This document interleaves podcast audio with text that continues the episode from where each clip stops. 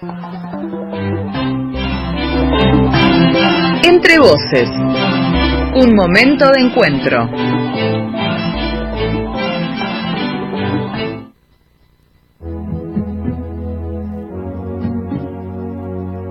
Rock a este ciclo de entrevistas por acá por el aire del 88.9 recién hasta recién estuvimos compartiendo la voz del vecino acá con mi con mi amigo Sergio Procaccini con Fermín Wettstein en los controles y con Malena. Eh, estamos en nuestro primer encuentro acá en Entre Voces. Les proponemos un, un momento.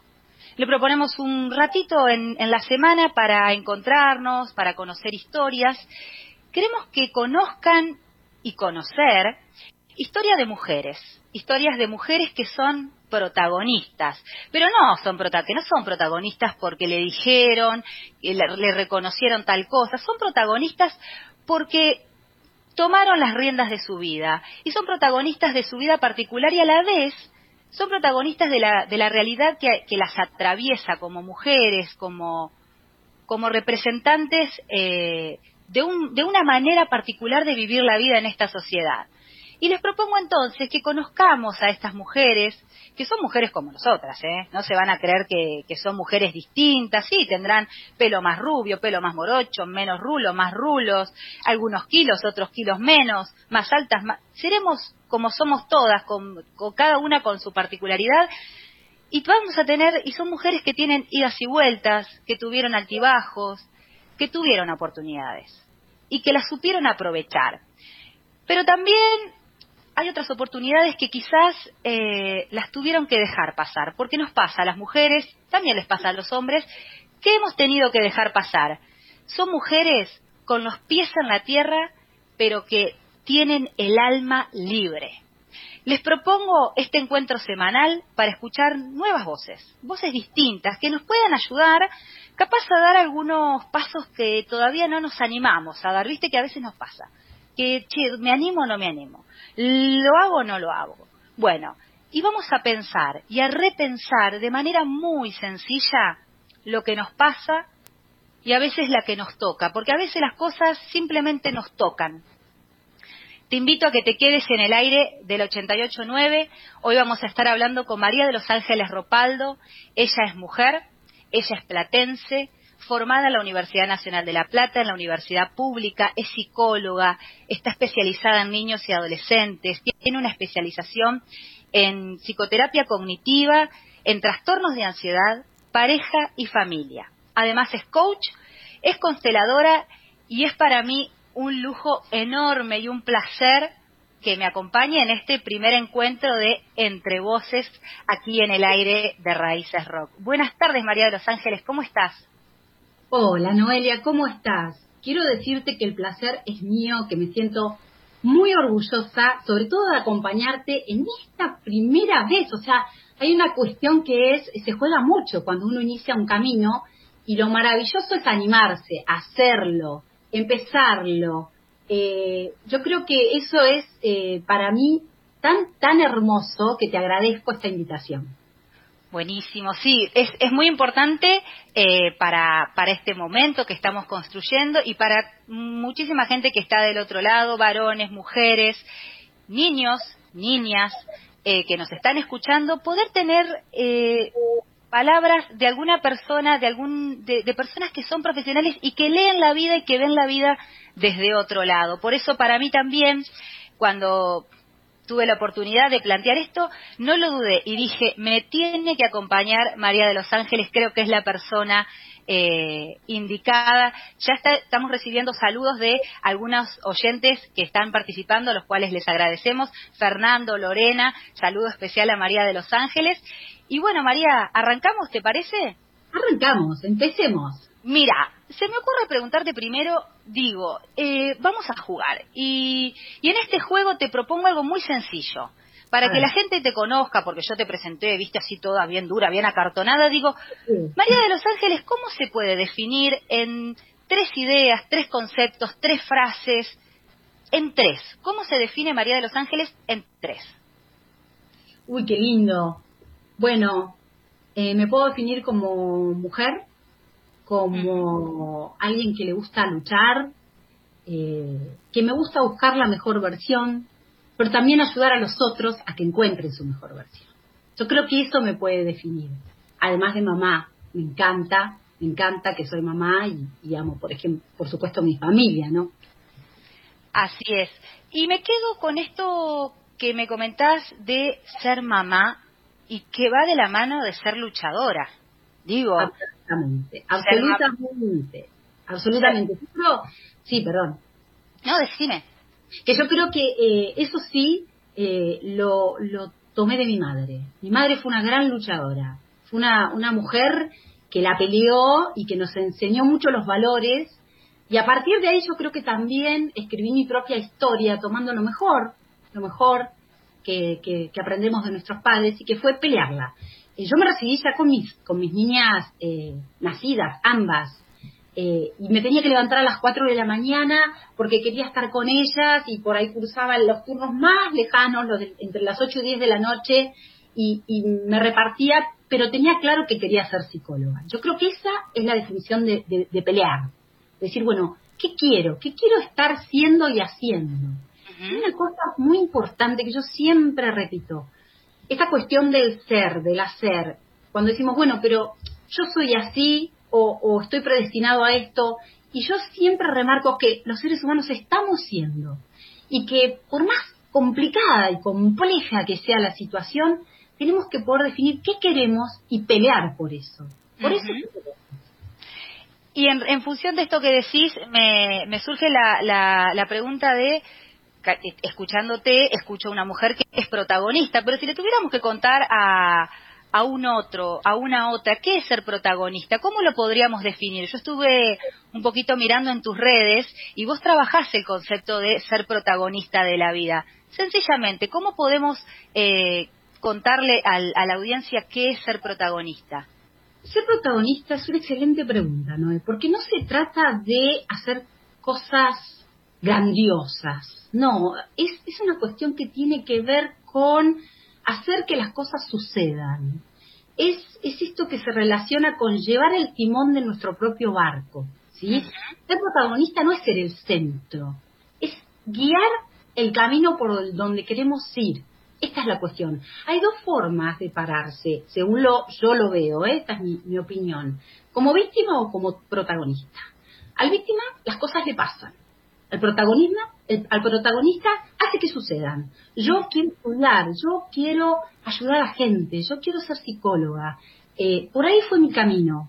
Y, la verdad que sigue en construcción, porque la realidad es tan dinámica que pensar que estamos preparados eh, y que ya no tenemos nada que aprender es quedarnos preparados para un mundo que hace cinco minutos ya no existe. O sea, yo, yo tengo esta, esta idea de que todo el tiempo tenemos que ir construyéndonos en la mejor versión que nosotros queremos ser. Hay algo que hay que tener cuidado. No se trata de ser la mejor versión o mayúscula. Es un ideal que a veces es muy tirano, porque es como que parece que nunca alcanza, siempre nos falta, sino de ser, casi te diría como escrito en, en esa letra linda y suave, ser la mejor versión que podemos ser y que elegimos ser, que es mucho mejor. Y, sobre esto que vos estás diciendo, me, me queda ahí resonando esta cuestión de ser la mejor versión de lo que nosotros podemos ser. Digo, estamos en un contexto particular, hace seis meses que estamos aislados. Eh, ¿Te parece que en estas crisis se, cumple este, esta máxima que tanto hemos escuchado, crisis igual oportunidad?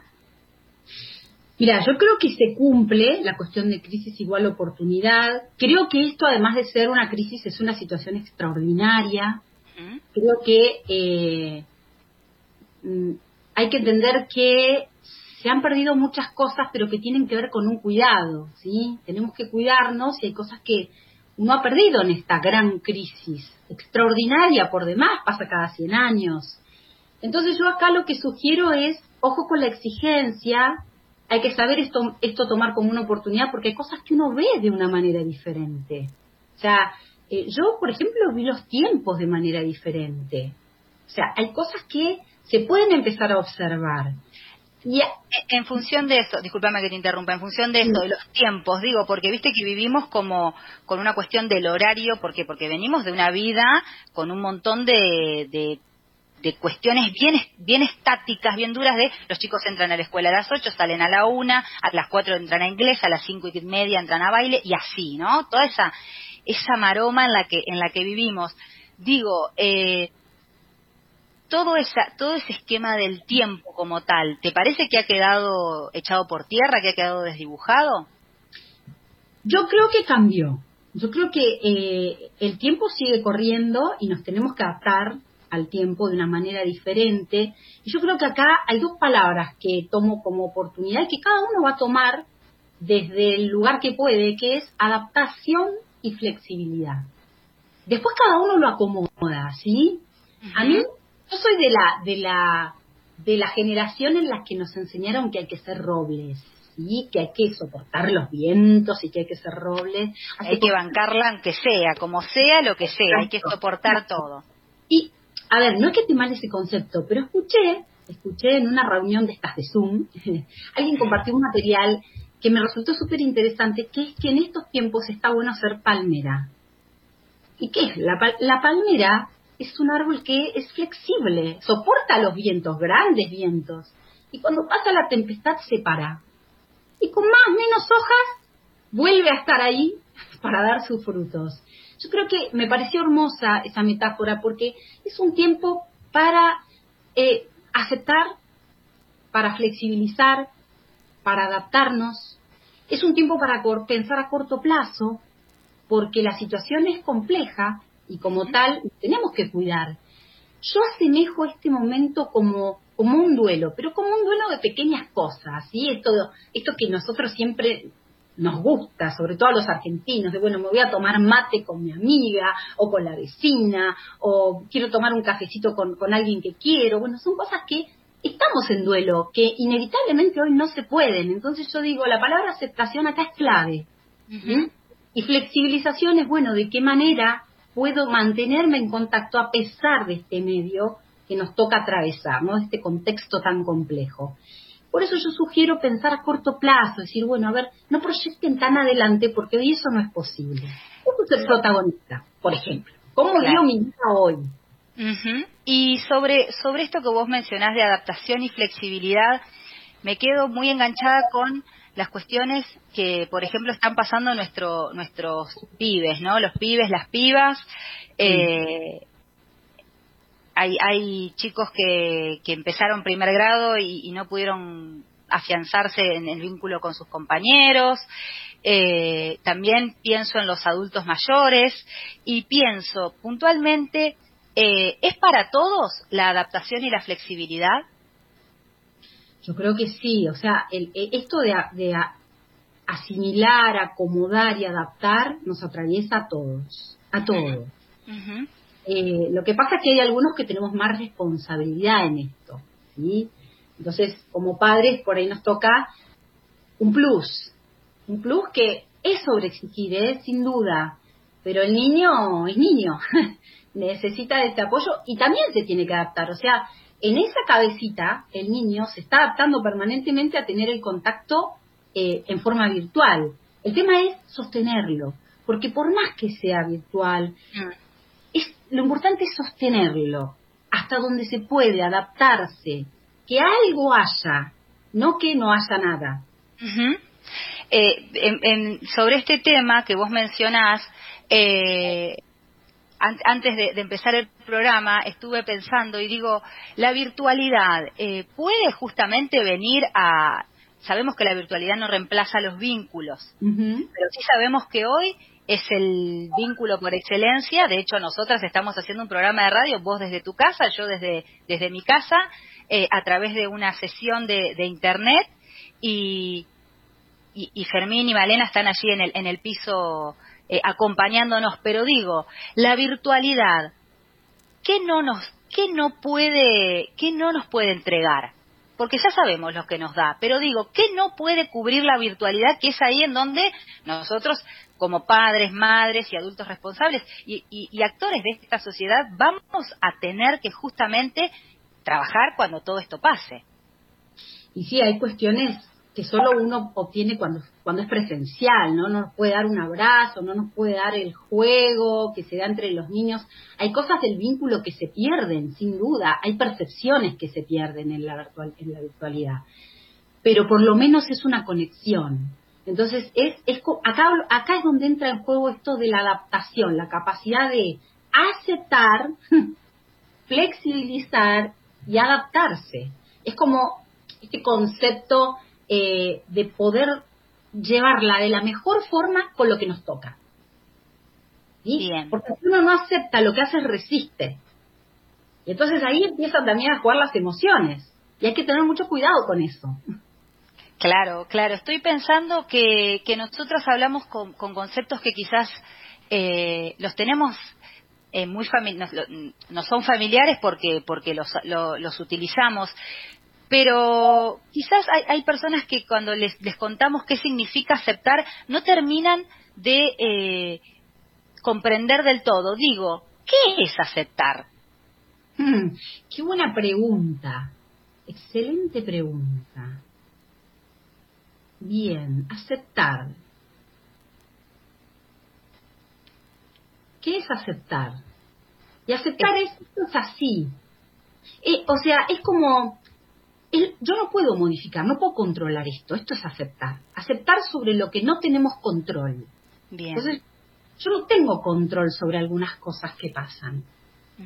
Entonces, puedo resistirme a eso que pasa y enojarme y frustrarme, o puedo decir, a ver, esto está pasando, esto es así. Eh, ¿Cómo hago para sobrellevarlo de la mejor manera hasta que esto pase? Eso es aceptar sí, que no es resignar, que no Claro, porque es como muy delgada la... la es muy delgada la, la, línea por eso me parece importante eh, traerlo a, esta conversación, digo, porque siempre nosotros decimos sí, aceptar, y otro concepto que... Querías terminar la idea, perdón. No, no, no, es que sobre esto es, no es aceptar y listo, uy, listo, ya no hay nada más que hacer. Es aceptar para adaptarme y buscar la mejor manera de llevarlo adelante. Esa es la segunda parte importante, ¿sí? No es aceptar, bueno, listo, yo acepto y me quedo tirado todo el día, total, esto no, no lo puedo controlar. No, es, bueno, esto es así. Ahora, ¿cómo hago yo para poder pasar de la mejor forma esto que está pasando? ¿Cómo hago para buscar alternativas? ¿Cómo hago? Esa es, la, esa es como la pregunta, es voy hacia adelante, pero también aceptando que esto es así. No, no se puede hoy, por ejemplo, festejar mi cumpleaños como yo quisiera. No puedo. Entonces, o me enojo, o digo, bueno, esto es así, este cumpleaños no lo puedo pasar así, habrá otros, espero, que sí pueda pasar de otra forma. Entonces, la aceptación, pero ¿cómo lo puedo festejar? Entonces ahí viene la segunda parte. ¿Cómo lo puedo festejar? ¿Cómo puedo hacer para que ese día, que no puedo festejar como yo quisiera, sea un muy buen día? Entonces ahí va la aceptación, por eso digo es una excelente pregunta, porque son como conceptos abstractos y a mí esto me encanta, esto de desafiar los conceptos que uno da por sentado, pero que en realidad es, ¿qué es aceptar? Y bueno, es poder ver que las cosas son así, pero no, no es que me quedo resignado, sino que busco el camino para que sea algo mejor. Tal vez, si nosotros no tuviéramos esta virtualidad, si esta tecnología no estuviese, tal vez no pudiese acompañarte, pero puedo. ¿Por qué? Porque buscaron la manera de que esto se pueda hacer posible. Yo creo que ahí está la clave. Te invito, María de los Ángeles, a, mirar para, para, otro tema que, hoy, producto de, este contexto tan particular en el que nos encontramos, eh, es un concepto que resuena mucho y es el de la soledad. Ah. Y, y yo tengo una doble lectura de la soledad pero mi, doble lectura, si querés, la, conversamos en privado, y me pregunto, ¿por qué tiene tan mala fama la soledad? Bueno, a ver, em, hay algo que, que, me gustaría por ahí dejar como, como para que estén atentos. Nuestro cerebro, en general, trabaja desde la, desde la supervivencia. Nuestro cerebro tiende a pensar en lo negativo, pero es una cuestión de supervivencia, ¿eh? Entonces siempre o nos preocupamos o trabajamos desde la culpa, o hay algunos conceptos que los tenemos con cierta negatividad. Pero es propio e inherente a, nuestro, a nuestra forma de funcionar. La soledad, como el enojo, como la tristeza, tiene muy mala fama. Hmm. Pero no quiere decir me, se, me se me vienen se me vienen los eh, los adolescentes los preadolescentes que están como todo el tiempo debatiendo eh, también nosotros, ¿no? Pero los preadolescentes y los adolescentes, el tema de la tristeza y la felicidad como, eh, estadios eh, de la vida. Y me parece que, bueno, que quizás tiene que ver más con una cuestión más fluctuante, producto de un montón de otras cuestiones que no, no, comienzan y terminan en ellos. Sí, sí, podemos hablar después de la felicidad porque tiene mucha exigencia la felicidad como ideal, ¿no? Eso es otra cosa, pero esto, terminando la idea de la soledad, suelen tener mala fama. Ahora, hay muchas personas que a veces necesitan de la soledad como para decir, necesito estar tranquilo. Y ahí porque la soledad sería algo malo. Son como sinónimos, ¿no? Soledad y, y muchos justamente apuntan a esto tengo una, amiga que está ella sola con tres chicos en su casa, niños muy pequeños, y que cuando se duermen o cuando se van al patio a jugar dice, ah, un poquito en soledad, qué tranquilidad. Digo, para las madres muchas veces ese momento de soledad implica un momento de tranquilidad para las madres y para otras personas, digo, no yo estoy dando este ejemplo. Sin duda, porque en realidad todos los conceptos tienen partes de luz y partes de sombra. La soledad seguramente para muchos conlleva dolor, sin duda. Sentirse solo es un dolor eh, y, hay que trabajarlo eso, porque eh, no vamos a negar que ese estado para muchos puede ser doloroso, pero también se puede leer como un estado, como vos decís, de relajación y hasta como una necesidad. Entonces la soledad se define por toda la red en la que está inmersa lo, interesante o lo importante no es ponerlo como algo negativo, es algo que está, pero también depende cómo lo significamos nosotros, cómo está construida esa, esa soledad. Un concepto desde el que a mí me gusta trabajar es que los seres humanos construimos, nosotros somos constructores activos de la realidad. Entonces, como constructores, esa soledad puede tener una connotación u otra, depende de la red, de nuestra historia, de las, de las personas, las familias con las que contamos, pero sí, eh, eso es una significación muy personal, si la soledad es algo malo o no. Y la felicidad, que ahí vos me, invitaste a, conversar de este tema, ¿cómo, cómo transitamos eh, la felicidad en, vuelvo siempre al mismo punto, ¿no? Como que la pandemia el, nos lleva a repensar todos los conceptos. Digo, ¿se puede ser feliz en este contexto? Mira, ahí vamos en, lo que es la construcción del concepto de felicidad. Yo te había dicho que está muy ligada al ideal, ¿no? Entonces tenemos esta cuestión de si yo, eh, bajo el paradigma esto de que en tanto tengo soy feliz, si yo tengo esto o esto o esto, yo puedo llegar a ser feliz, que es un estímulo que nos llega permanentemente, y yo tomo la felicidad como una construcción mucho más humana. A ver. es la sensación de bienestar. ¿Y cómo logro yo la sensación de bienestar? Cuando transito la, la vida de forma coherente, armónica y satisfactoria. Fíjate que ahí no hay nada del tener, Tal cual. armónica y satisfactoria. Entonces, eh, es como es como construir en las pequeñas cosas. A ver, yo me gusta pensar a la felicidad como pinceladas. Uno no puede estar todo el tiempo feliz, porque cuando estás trabajando o cuando estás haciendo algo que por ahí no es lo que más te gusta, no, estás con esa sensación de bienestar permanente. Pero la felicidad más simple, por ejemplo, es respirar, mirar al cielo, y, no sé, el aroma de una flor, y lo hemos perdido eso. Jugar con los hijos, hablar con un amigo, una amiga, eh, son pequeños instantes de felicidad. A mí me gusta dar un ejercicio porque, como te dije anteriormente, el cerebro tiende a funcionar en negativo. Es inherente al ser humano. Entonces hay que entrenarlo para que funcione un poco más en positivo. Hay un ejercicio que a mí me gusta hacer, que es todas las noches pensar al menos en tres cosas por las cuales quiero estar agradecida por algo que me pasó en el día. Y cuando empezamos a entrenar eso y metemos el agradecimiento como parte de la vida, nos empezamos a, nos empezamos a dar cuenta, nos empezamos a dar cuenta de las cosas lindas que nos pasan. Entonces, si pienso la felicidad como algo, como una construcción donde busco la armonía, la coherencia y la satisfacción, me parece que es mucho más fácil de acceder a eso. María de los Ángeles, muchísimas gracias por, por este momento, muchísimas gracias por, por tus palabras. Eh, gracias Fermín, gracias Malena, Sergio, que están allí del otro lado acompañándonos.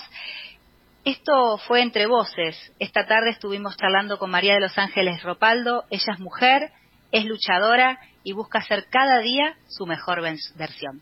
Gracias María de los Ángeles. Nos vemos la próxima. Un beso muy grande. Gracias. Nos vemos.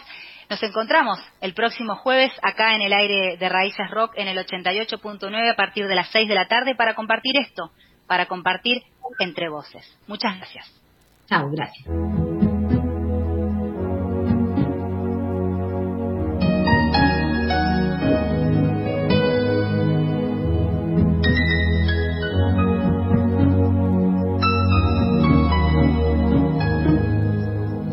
Quando tá escuro e ninguém te ouve. Quando chega a noite e você pode chorar. Há uma luz no túnel e desesperados.